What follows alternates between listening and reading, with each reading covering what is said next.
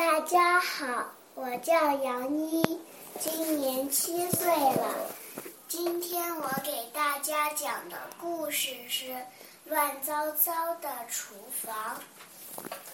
一天，农场主福瑞德先生抱着一个超级大南瓜走进厨房，他把南南瓜搁在桌子上，挨着一大碗黑莓。福瑞德满意的打量着他的大南瓜，对太太珍妮说：“瞧瞧，好家伙，这下你可以做腌南瓜去集市上卖了。”珍妮正手忙脚乱，她从一大早就开始熬制果酱和果汁，做好后要运到集市上去。这南瓜看起来棒极了，珍妮说。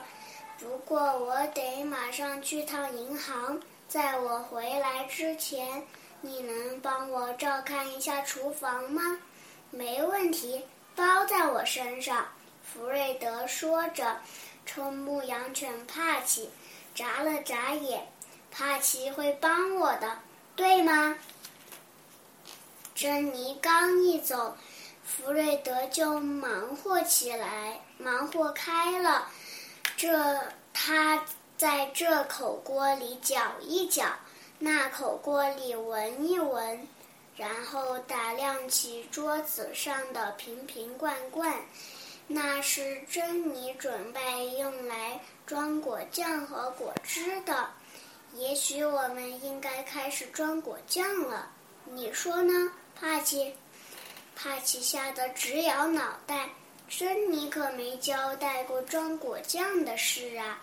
可是这时候，福瑞德已经抓起一只玻璃瓶，开始装果酱了。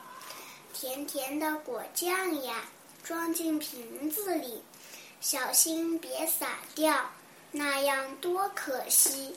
这瓶是番茄，那瓶是樱桃。看我福瑞德呀，样样都装好。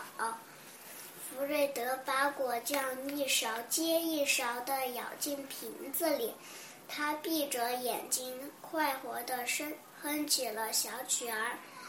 突然，帕奇紧张的大叫起来，福瑞德这才睁开眼睛。倒霉的果酱！福瑞德低头一看。果酱没舀进瓶子里，全洒在桌子和地上了。别担心，帕奇，我们这就擦干净，不会留下痕迹的。福瑞德说着，就把黏糊糊的桌子和地板全给收拾好了。厨房总算恢复了整洁。弗瑞德看看时间，珍妮还没回来，还剩好多果酱等着装瓶呢。别担心，我有办法。弗瑞德忽然有了主意。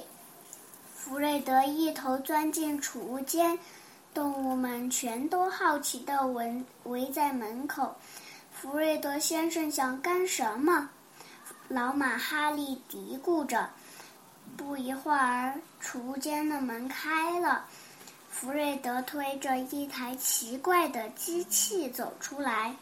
快看！福瑞德骄傲地给大伙儿讲解：“这是超超快速果酱灌装机，这儿放玻璃瓶，这个桶里装果酱和果汁，标签在这儿，只要一眨眼的功夫。”果酱就能干干净净地装进瓶子里，整整齐齐地贴上标签。标签。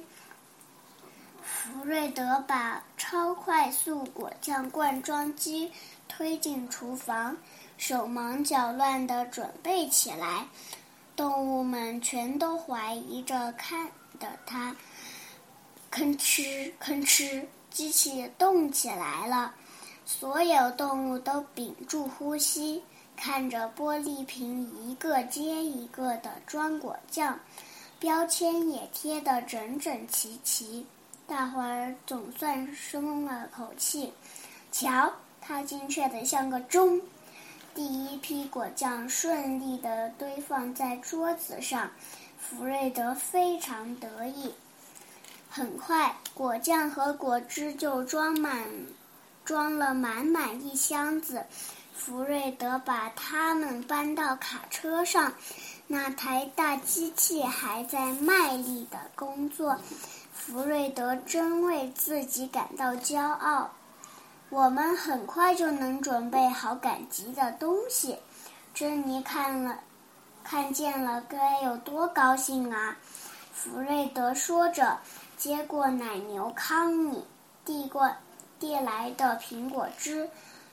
突然，厨房里传来乒乒乓乓的响声。砰！福瑞德和帕奇刚好冲进厨房，当心！福瑞德大喊。他差点被一个软飞来的软木塞击中，超快速果酱灌装机失去控制了，果酱溅得到处都是，玻璃瓶在机器上摇来晃去，最后砰的一声，瓶塞就像炮弹一样飞出去了。够啦！福瑞德焦急地大喊。又一个瓶塞朝他飞来，他脚下一滑，一屁股摔在果酱里。幸好帕奇冲进去拉掉了闸门。福瑞德小心翼翼地站起来，这下可好，厨厨房里到处都是花花绿绿的果酱和果汁，而且珍妮马上就要回来了。哎呀！真是一团糟！福瑞德拍拍脑袋说：“我们得想想办法，一定要在珍妮回来之前把厨房给收拾好。”汪汪！帕奇叫了起来：“安静点，帕奇！”福瑞德说：“我得想办法把厨房收拾干净。”可帕奇不是在冲福瑞德叫唤。他是在跟其他的动物打招呼呢。就在福瑞德把报废的机器退回主储物间的时候，动物们已经开始清理厨房了。吧唧吧唧，吧唧吧唧，吧唧吧唧，吧唧吧唧。哇！小猪玻璃舔地上的果酱最拿手，老马哈利也不赖。他美滋滋的舔掉了墙上的果汁。当福瑞德从储物间回来的时候，污渍全不见了。接着，福瑞德迅速地把整个厨房擦了一遍。当珍妮回来时，厨房就像原来一样干净又整齐。装满果酱和果汁的瓶瓶罐罐已经放在卡卡车上，只等着运往集市。福瑞德自豪地说：“我早就说过，一切包在我身上。”真的吗？珍妮指着福瑞德裤子上的果酱说：“是不是有人偷吃果酱，还被我抓到了？”嗯，也许我该。换上一条干净的裤子，然后我们再开车去集市。”福瑞德说着就羞红了脸。珍妮看着帕奇笑了起来。接下来，我给大家朗诵一首诗：《古朗月行》唐·李白。小时不识月，呼作白玉盘。又疑瑶台镜，飞在青云端。谢谢大家，我的故事讲完了。